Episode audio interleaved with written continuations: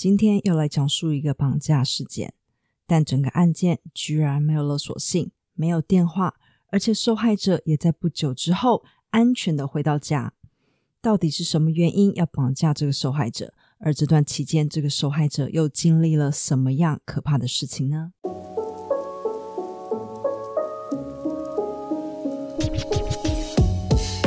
嗨，欢迎来到案件成瘾，我是 Jen，谢谢你点进来听今天的案件。如果你对谜样、不可置信或暗黑的各种案件感到好奇的话，建议你一定要订阅哦。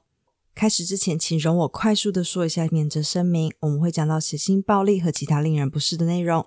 如果你对这些内容会感到严重不适或心理上受到影响，请斟酌是否继续收听。好，让我们深吸一口气。案件开始喽。二零一六年十一月的一天，美国加州一位男人 Keith 打了报警电话。当时是下午五点多，Keith 在电话里和杰先生说自己刚下班回家，发现老婆和孩子都不在家，也联络不到人。当地的警方非常快的就到达 Keith 与妻子的家来询问更多细节。Keith 的 family home 是一个很正常的两层楼平房。Keith 说，通常下班之后，应该在门口啊，就听得到四岁的儿子和两岁的女儿嬉闹声。但是刚刚回到家，家里完全漆黑，也没有见到老婆和小孩的身影。他又继续说，通常老婆 Sherry 是一位非常准时的人，她早上会先送小孩去上安亲班，然后会让老公 Keith 知道今天要做些什么，会去哪里，最后去接小孩下课回家。今天跟平常有一点不寻常的是，自己最后一次收到老婆 Sherry 的简讯是早上十一点，上面问着老公今天中午会不会回家吃午餐。但是今天因为自己工作很忙，所以只有快速的回简讯说今天没有办法回家吃午餐，之后就再也没有 Sherry 的讯息了。Keith 带着警察们在自家走动，说一切看起来都很正常。没有入侵的迹象，客厅还有老婆 Sherry 和小孩署名要给爸爸的礼物，里面呢是一个亲手做的美国国旗枕头。Keith 和警方都注意到 Sherry 的车其实就停在自家门外。Keith 说自己不停传讯息给老婆，但是老婆都从来没有回任何讯息，于是直接打电话给小朋友的安亲班，问老师们老婆 Sherry 今天是什么时候去接小孩子的。但是安亲班老师的回答居然让 Keith 更加的担忧，因为老师表示，今天 Sherry 将小孩 drop off 之后，就再也没有出现来接小孩了。目前小孩都还在安亲班里。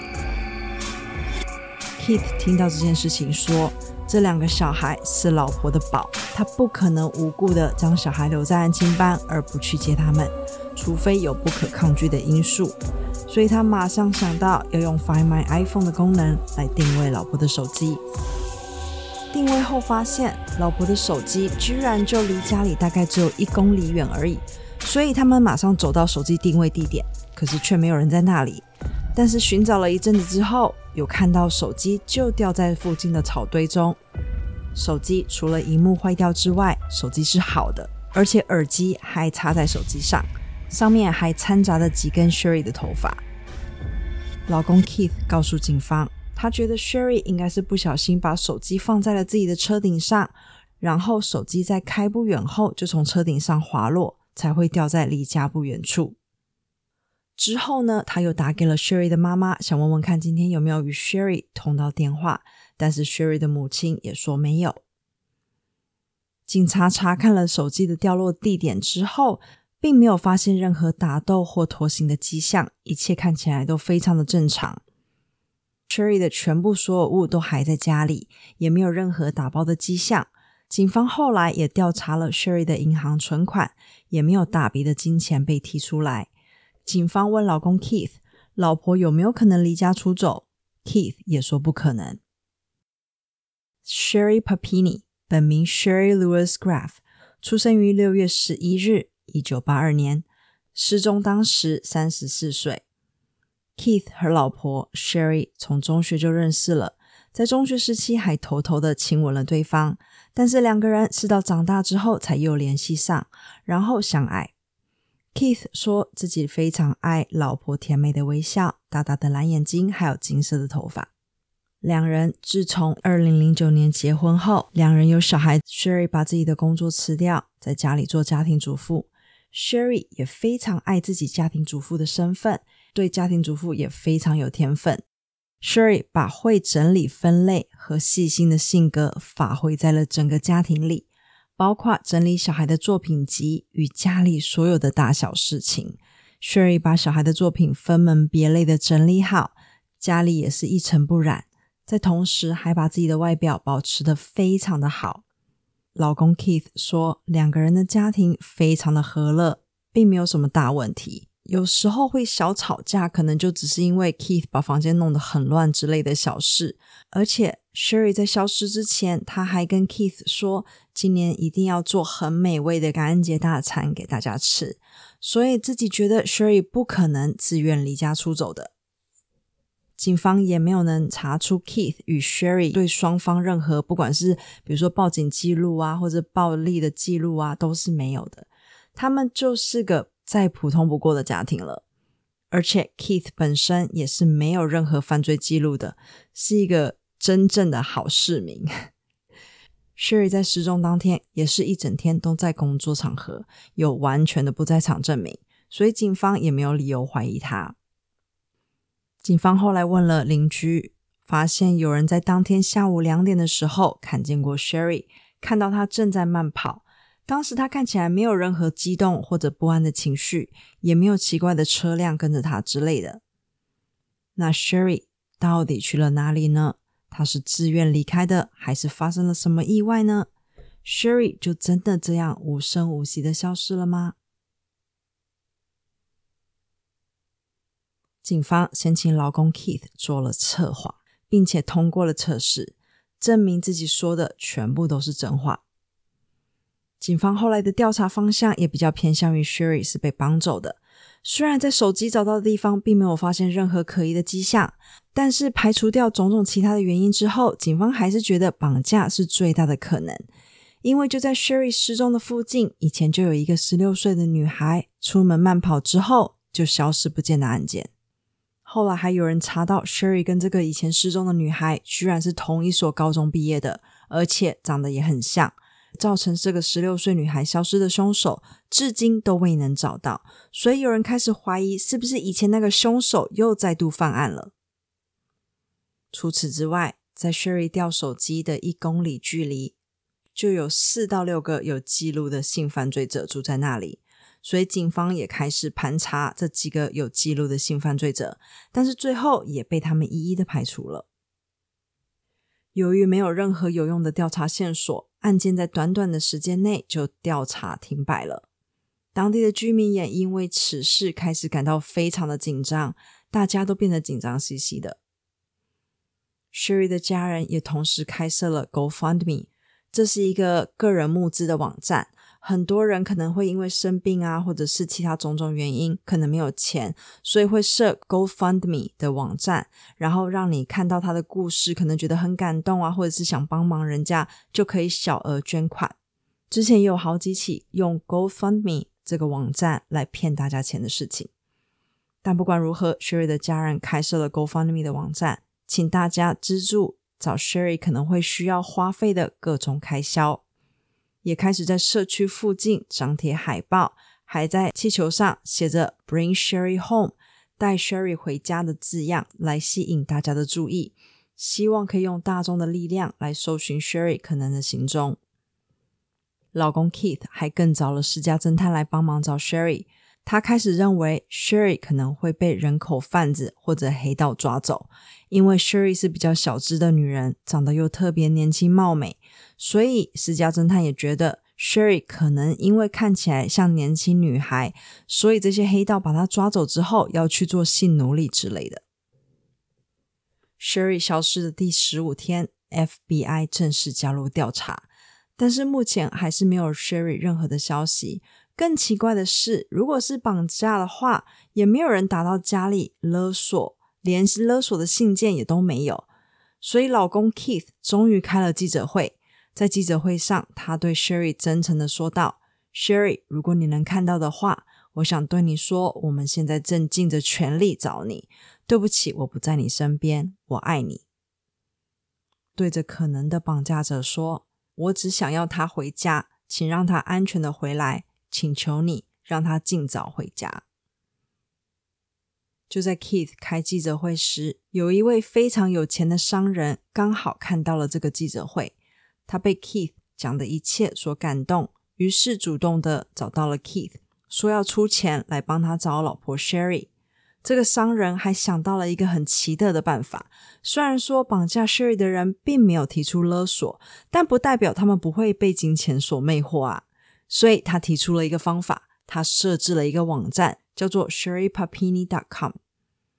这个网站上，他居然写着：“给绑架 Sherry Papini 的人，如果你将 Sherry Papini 安全的带回来的话，你就会得到没有条件的六位数奖赏。”你可以找一个你觉得安全的地方拿钱，我们也不会报警，也不会让警方知道我们双方谈的任何事情。但是警方知道这件事情之后，对这个做法非常的不认同。第一，警察认为目前没有任何证据可以确定 Sherry 一定是被绑架的。第二，如果真的是绑架，但是绑架者完全没有提出要要钱的表示。自己却提供奖赏，很容易招来诈骗集团。第三，就算到最后这个方法真的成功了，以后就会造成很多其他的 copycat 会用一样的方法来绑架人。但是这个有钱的商人还是没有动摇，更请来了一位犯人谈判专家来准备和犯人谈判，并且给了可能的犯人一百个小时的时间来联系他们。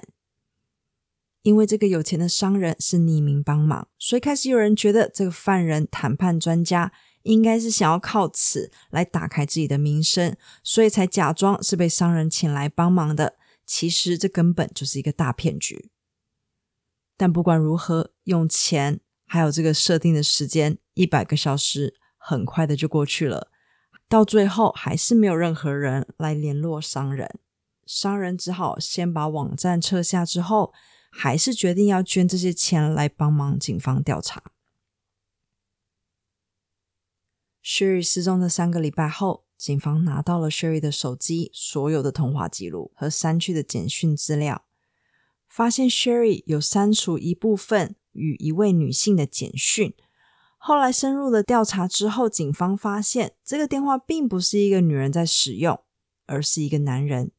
Sherry 将这个男人的电话储存在一个女生的名字下面，而 Sherry 和这个叫做 Donovan 的男人从十月初已经传了一个月多的讯息。Sherry 消失的前一天都有互通简讯，但是在 Sherry 消失的当天开始，这个男人就再也没有传过讯息来了。Donovan 住在开车三十五小时以外的密西根州，但是简讯里面 Donovan 和 Sherry 说自己因为工作的关系，所以会在 San Francisco 旧金山工作，所以可能可以和 Sherry 约出来见面。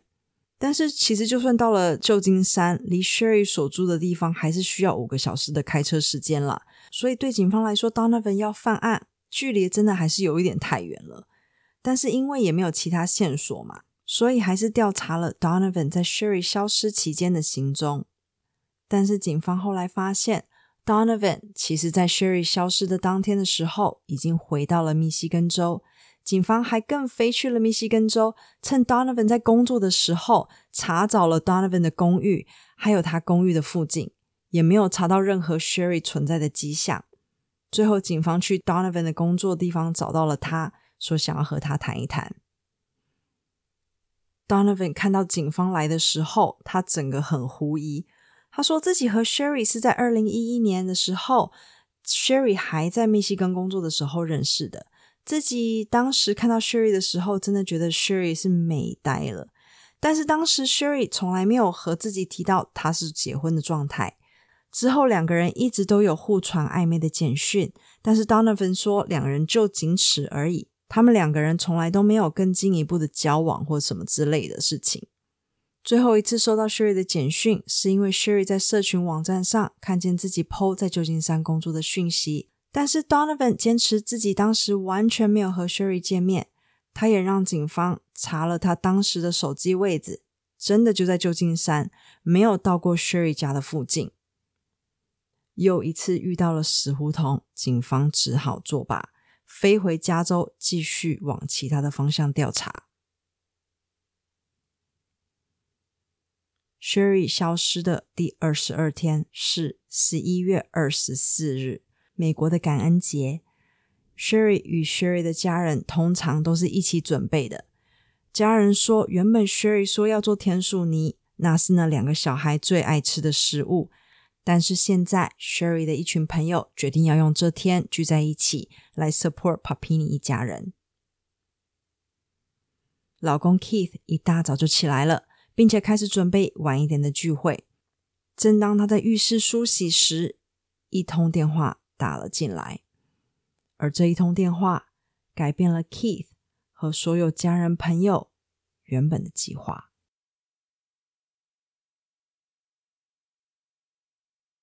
当时 Keith 正在浴室刮胡子，一通完全想不到的电话打了进来。接起来之后，原来是警方打来通知。他的老婆 Sherry 被找到了。感恩节当天早上四点半，高速公路上已经是非常忙碌了，因为大家当时都赶着去和家人啊、朋友们 meet up。在高速公路旁的一个角落，发现了一个当时表现得非常紧张，而且感到很 panic 的女人。她正拿着一块不知道是衣服还是什么东西的布挥舞着，想要让别人注意到她。但是当时这个摩托车骑士感到有点奇怪，所以并没有停下来帮忙。但是不久之后，另一个开车的女人看到这个景象，在路边停了下来，报了警。然后另外又有一个卡车司机也在这个女人旁边停了下来。这个女人这时说自己叫做 Sherry Papini，说自己需要救护车。因为自己现在其实看不太清楚。当时卡车司机看到 Sherry 身上有很多一块一块的黑青，腰上呢还绑着一条铁链，并且连脚上都有捆绑的痕迹。Sherry 当时全身脏兮兮的，穿着运动服和运动裤，她的长金发也严重打结，看起来非常的脆弱。救护车不久之后到达，马上将 Sherry 带回医院做进一步的检查。检查后发现，Sherry 的肩膀上有被砍伤，鼻梁断裂，身上有着不同程度的黑青之外，连手臂、腿部都是有部分烧伤的状态，手腕和脚踝都有明显的绑痕，并且在这二十二天内，他就瘦了将近五公斤。这还不是最可怕的事，最可怕的是在 Sherry 的右肩膀上，居然有一串文字。有些是英文字母，看起来是被烙印了；有一些已经开始结痂了。英文里面的烙印被称为 branded，就是好像打上了名牌的那种感觉，表示你是属于某个人或组织之类的。很多 cult 就是像邪教那种地方，都会这样烙印邪教里的女人或小孩之类的，非常的可怕。Keith 听到消息，马上赶往医院去见 Sherry。两个人见到对方时，抱在一起将近二十分钟。Keith 当时非常激动，自己的老婆终于被找到了。虽然全身都是伤，但至少是没有受到什么生命的威胁。Sherry 当时很明显的有受到压力症候群的影响，完全不和警方谈话，只愿意和老公说话。她告诉老公，自己因为被绑架，所以造成她无法相信任何人。因此，警方将一个录音设备交给了 Keith，希望 Keith 与 Sherry 讲话的时候，可以将一切的对话都记录起来，好作为以后调查的证据。所以，Keith 在两人心情稍微平复之后，问起当时到底发生了什么事。Sherry 安静了一会后，终于将自己的经历说了出来。Sherry 说，她当时从隆胸手术康复完毕，所以失踪的前一阵子才又开始一直以来都有慢跑的习惯。当天他还是出门慢跑，跑了一段路之后，他注意到有一台深色的 SUV 行驶到他的身旁。先开超过他了之后停下来，然后又慢慢的退回到他的身边。车子里面有两个西班牙裔的女子，和自己说他们需要帮助。于是 Sherry 往 SUV 靠近后，没想到这时其中一个女人拿出了一把手枪，威胁自己上车。而自己的手机就是在上这两个女人的车时不小心掉出来的。而且 Sherry 也说，在那几秒钟的时间，她将自己的耳机连同自己的几根头发一起拔下来丢到地上，想以此作为线索。Sherry 说自己上车后，两个女人拿出一个头罩，将自己的头部罩住之后，突然感到有东西，她不确定是被打还是被电到，只感觉到整个人头昏脑胀。虽然她努力的想让自己保持清醒，但是最后还是失去了知觉。她说，她醒来的时候已经是在一个自己不认识的房间里了。而且房间的窗户已经从里面被木板都钉了起来，完全看不见外面。他发现自己原本的衣服已经被褪下，当时自己正穿着一件不是自己的 T-shirt。这个房间里面没有太多东西，只有一张床和一个衣柜。他走到窗户旁，试着将其中一个木板搬开，但是这个时候，两个陌生女人又出现了，看到他正在做的事情，非常的生气。直接扯他的头发，将他摔在地上。Sherry 说，这个动作让他的头撞到了地上，当时自己眼冒金星。之后，这两个女人将自己用铁链绑在自己的腰上，然后这条链子是被钉在天花板上的。Sherry 说自己接下来的几天都是这样被锁在这个房间里面，铁链从来没被拆下过。而且这两个女人在房间里面放了猫砂盆，自己要上厕所的时候就必须使用猫砂盆。而且这两个女人一天只给 Sherry 吃一顿饭，而且吃的都是可能一小块面包或者是一碗饭而已。Sherry 继续说，这两个女人整天放着她说烦人的墨西哥音乐，而且两个女人还会用西班牙文大骂自己，但是其实自己听不太懂。这两个女人当中的其中一位是年纪比较大的，是主要的虐待者。这个女人会揍自己，而且会刻意的用烧过的餐具来烫她。她还将一小撮 Sherry 的头发割下来，然后对 Sherry 说：“我会把这撮头发寄给你妈。”两个女人还会说：“我们要把你卖掉，而且买方可是警察哦”之类的话。难怪 Sherry 说自己当时不敢相信警方，因为他可能觉得警方也是犯罪的一方吧。两个女人还会拿当时的报纸给自己看，还说：“你看，没有人会相信你是被绑架的吧？大家都觉得你是自己离家出走。我们把你卖掉之后，没有人会找得到你的。”也因为自己想要更多自己失踪的讯息，Sherry 对这两个女人说自己可以帮忙他们。打扫啊之类的来换取讯息，但是这两个女人的口风非常的紧，因为自己只会一点点西班牙语。Sherry 说，她好像有听到这两个女人在绑架自己的几天后，开始觉得他们有可能有被录像摄影机拍到之类的，还有提到说好像是一些药物啊，还有送货之类的。Sherry 这时开始觉得很不妙，可能自己很快的就真的会被卖掉了。所以他就开始计划逃跑。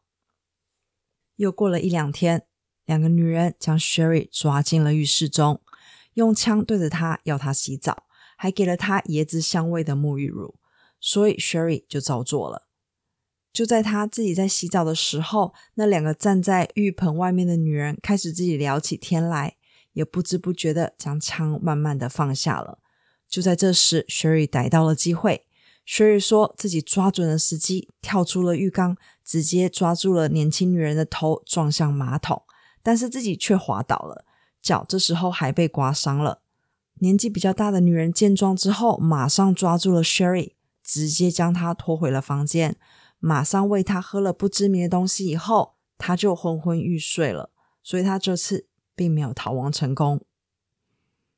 Sherry 说自己试着逃跑多次，但是都没有成功。而且在被虐待的过程当中，Sherry 说自己刚刚愈合的隆乳伤口也是痛苦之一。两个女人 brand Sherry 后，告诉 Sherry 这是买家想要的。她说自己在被烙印的时候，听到自己皮肤吱吱喳喳的声音。她当时实在是太害怕了，所以全程都是闭着眼睛的。Sherry 提到自己一直用圣经的话语来支撑自己所有受到的委屈，也祷告希望一切快过去。而且在被抓的期间，自己每天都非常挂念着孩子们。他说自己有时候会用布，然后自己会抱着这坨布料，像是在抱小 baby 一样的摇摆着，来假装自己是在安抚孩子一样。而且他只要有时间的时候，就会用指甲来刮房间的其中一个角落，希望可以凿出一个洞，让自己可以逃跑。有一天，Sherry 在房间外面听到有枪声，于是他很紧张的躲进了房间的衣柜里。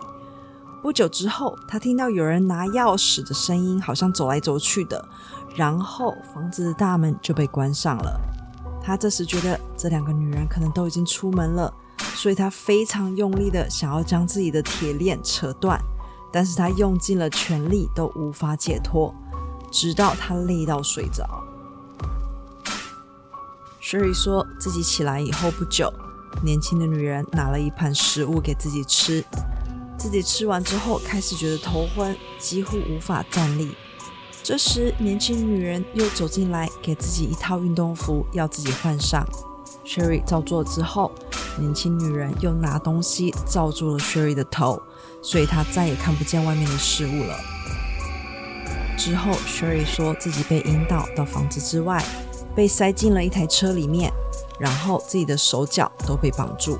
Sherry 说，因为自己看不见，所以她并不知道当时车上还有谁。在车上的时候，没有任何人说话，只有听到广播的声音而已。Sherry 说，他当时想要像电影一样记住他们开了多久，还有转了几次弯之类的，但是自己一直昏昏沉沉的，不停的睡着。不知道开了多久之后，车子突然停了下来，然后有一个声音对 Sherry 说：“Get out，下车。” Sherry 说自己不知道到底之后会发生什么事情，所以因为太害怕而哭了起来。他感觉到自己被绑的手脚被解开了，马上的直接被推下了车。他听到车子从自己的身旁销呼而过。过了一段时间，Sherry 终于鼓起勇气将套在自己头上的罩子打开，发现那只是个枕头套。他发现自己身旁完全没有人，所以他开始往一个方向跑去。终于来到了一栋建筑物。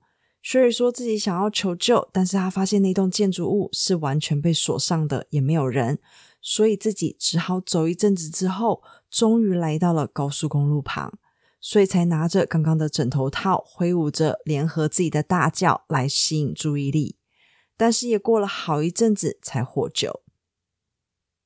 以上的一切都是 Sherry 的说辞，但是先不要走，时间还没完。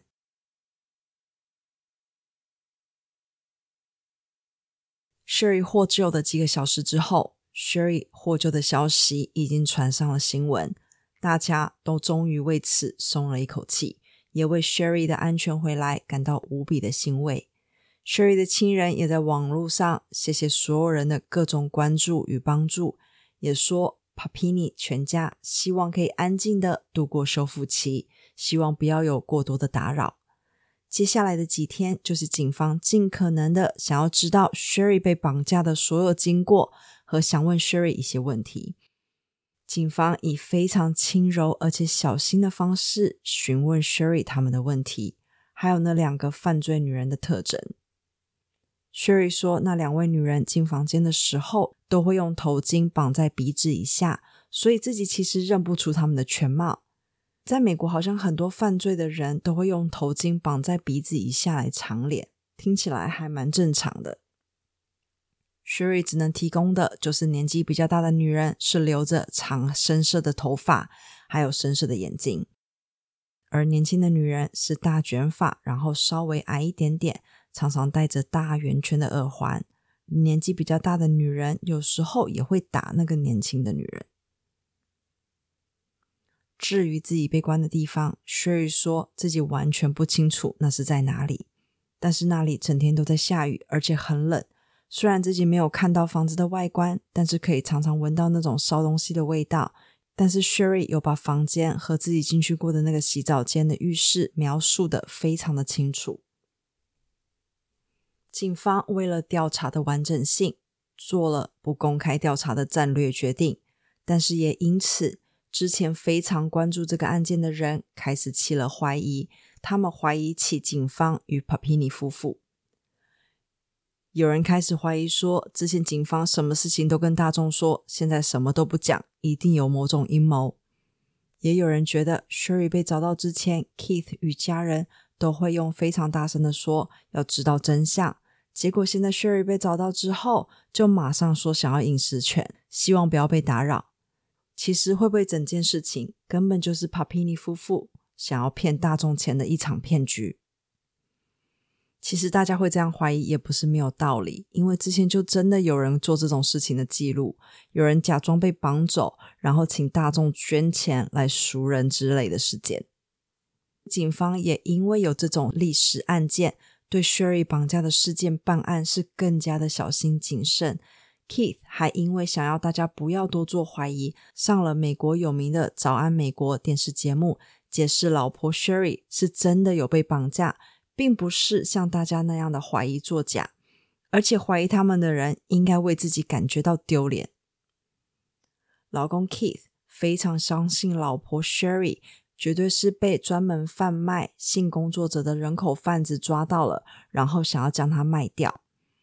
他们抓老婆的时候，一定是觉得老婆很年轻，但是后来发现她其实是三十四岁以后，才将她丢弃在路边。但是警方并不这么认为。警方表示，通常专业的人口贩子比较不会对白人下手，至少和其他类型的女性相比少非常的多。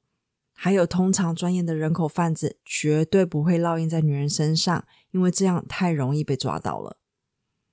通常会被 branded 的都是我刚刚提到的，可能是邪教的成员啊，或者是单一绑架的人，是为了要完全掌控受害者所做的事。警方后来真的有找到好几个女性，跟 Sherry 形容的样子非常的接近，但是到最后都因为其他原因排除了犯案的可能。Sherry 在一个礼拜后就出院了。她回家之后很鲜少出门，而且连小孩也都没有出来玩。Sherry 说只想一直待在老公 Keith 的身边，Keith 也是很尽责的一直照顾着老婆。接下来的每个礼拜，警方都会到 Papini 家拜访。确定 Sherry 都还安好，还有询问他各种当时的 detail，但是警方越问越觉得奇怪，因为 Sherry 每一次的叙述一次比一次的含糊，而且后来说自己常常都是昏迷的状态，所以很多事情都不记得了。之后，警方开始怀疑 Sherry 有可能有隐藏部分的事实，而且可能没有完全的说实话。有一点是。当时医院有帮 Sherry 做药品检验，结果 Sherry 的体内完全没有测出来任何药物残留，所以排除了 Sherry 有被下药的可能，并且当时他们有将 Sherry 身上穿的衣服拿去做 DNA 的检验，但是检验出来并不是两个女人的 DNA，而是一男一女的 DNA，但是这一男一女的 DNA 也不是 Sherry 或老公 Keith 的 DNA，这就很奇怪了吧？之后又有报道指出，其实 Sherry 有可能是白人主义者，说在网络上发现了一篇白人主义的文章，作者的署名就是 Sherry Lewis Graf，Sherry 结婚前的名字。二零二零年，警方又找到了 Sherry，警方这时对 Sherry 的说法完全的有所怀疑，也告诉 Sherry，对警方说谎的话是要坐牢的哦。他们还发现，Sherry 去申请了加州被害人资助，并且从二零一七年到二零二一年已经得到了三万美金的补助。可是 Sherry 还是一直坚持说自己经历的一切都是事实，所以警方也就只好放他走。可能当时没有更多的证据，只是希望 Sherry 能够说出实话。可惜 Sherry 的态度还是非常的坚定。虽然说通常我们并不会先怀疑受害人，因为检讨受害人这个行为其实就是不应该的行为，除非有什么特别的证据。因此，就算是大众的怀疑也好，警方的怀疑也好，既然没有完全的证据，时间久了，大家也就云淡风轻了。就这样，一直来到了二零二二年的三月份。二零二二年的三月某天，在 Sherry 和 Keith 孩子正在上钢琴课的地方，警方来到了教室外，对 Sherry 说：“请他出来一趟，因为他的车子在外面发生了车祸，可能说是被撞之类的。”警方这样做的原因，是因为不想要 Sherry 的小孩看到接下来会发生的一切。警方将 Sherry 请到外面后，正式的告知他，现在。他们要以涉嫌虚构、对联邦执法人员提供假陈述，还有邮件诈欺逮捕他。听说当时 Sherry 被告知此事之后，他居然想要逃跑，对警察大吼大叫，而且还将自己的手机丢到非常远的地方，而且很严重的拒捕。在事件发生的整整五年之后，警方终于查到证据。其实 Sherry 捏造了她被绑架的一切。其实她在消失期间一直都和自己的前男友 James 在一起，而且身上所有的伤都是 Sherry 自己一手造成的，为的就是让自己有一个令人信服的谎言。其实 Sherry 并不是像老公 Keith 讲的那样的完美。其实，在两千年的时候，Sherry 的家人就有一次报了警，因为 Sherry 的爸爸家里被人闯入，然后他们怀疑是 Sherry 做的。还有 Sherry 的姐姐也有一次后门也被闯入，Sherry 的姐姐 Sheila 也说是怀疑 Sherry 做的。三年之后，爸爸又再一次的说 Sherry 偷自己的钱。但是，虽然说这些事情很久以前发生过，但是警察也不可能因为这些事情就说 Sherry 绑架事情是假，所以没有证据之下，只好让他继续在外面活动。在二零二零年的时候，警方终于用 DNA Ancestry 的方式。就是现在可以自己做 DNA 检视，然后可以找到自己的亲戚的那种 DNA 调查方法。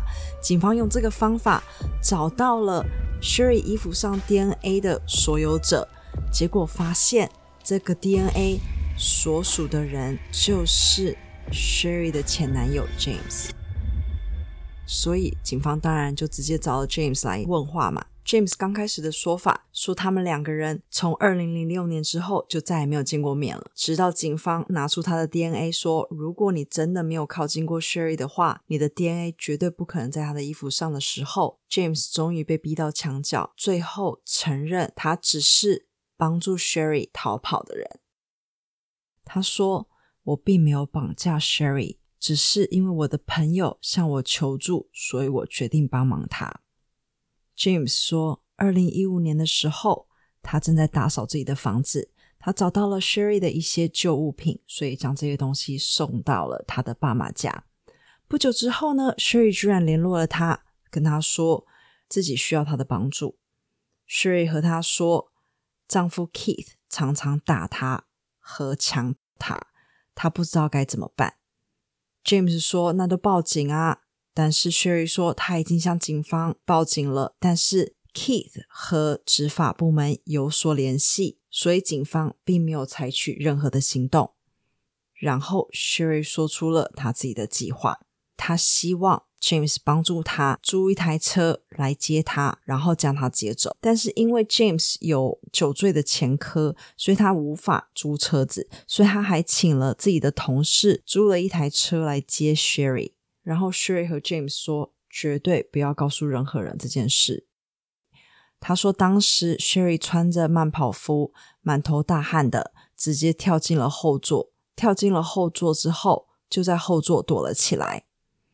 当时 James 说他没有看到 Sherry 有把自己的手机丢出车外，然后两个人没有什么讲话的，直接开回了 James 的家。”然后 James 还说，除了加油的时候以外，Sherry 在整个车程当中都是在睡觉的。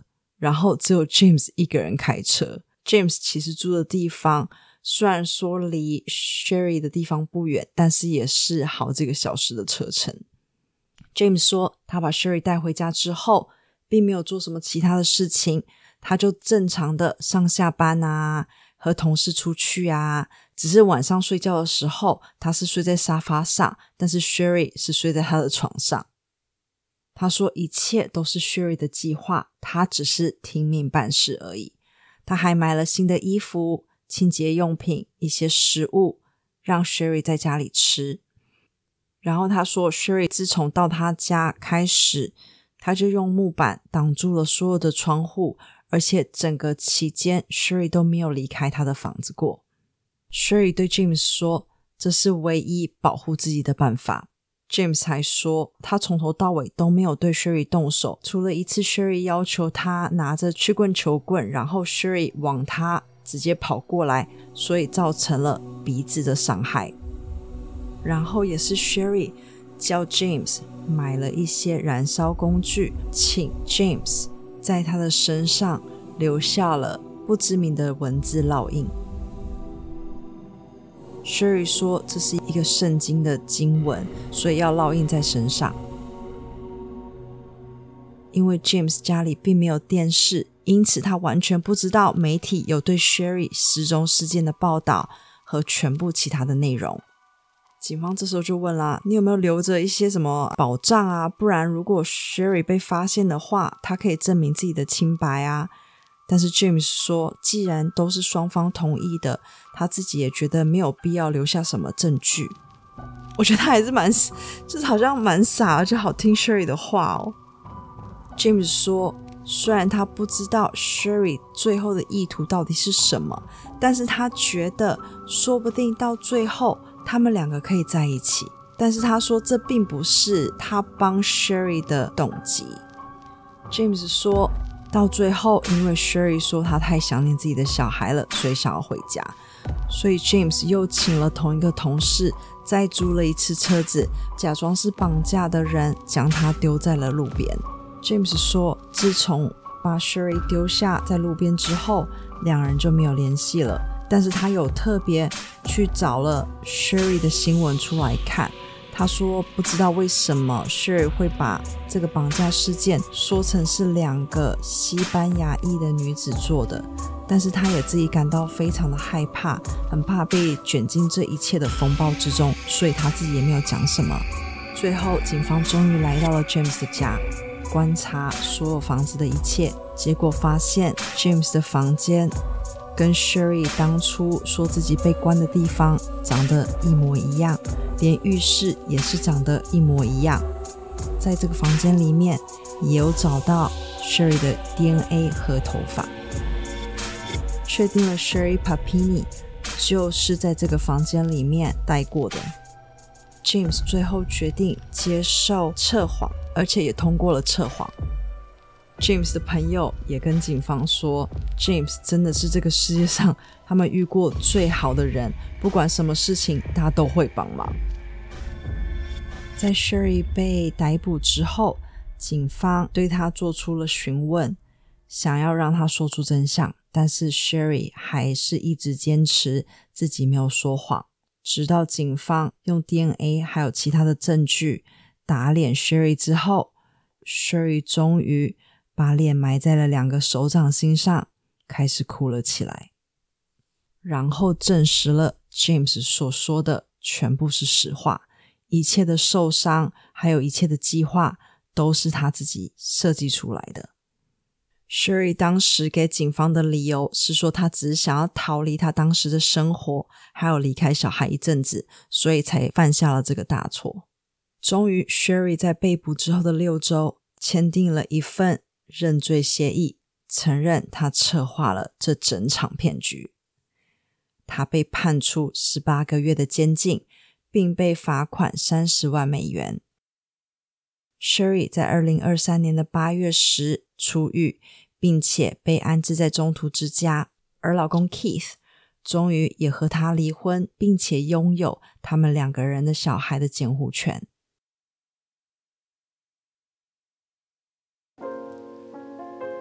谢谢你听完今天的案件，如果喜欢的话，请帮忙点个赞或五颗星哦。所有的案件会先在各大 Podcast 平台发布，然后影片通常会在三四天后才上 YouTube。所以想先听的朋友可以先到 Podcast 平台收听哦。这二十集录音下来，我发现我最大的问题就是湿湿不分呢，湿湿不分。感冒用湿湿，诶，感冒用湿湿，湿湿还湿湿啊？啊，我已经搞不清楚了。Anyway，下次再回来听案件吧，拜拜。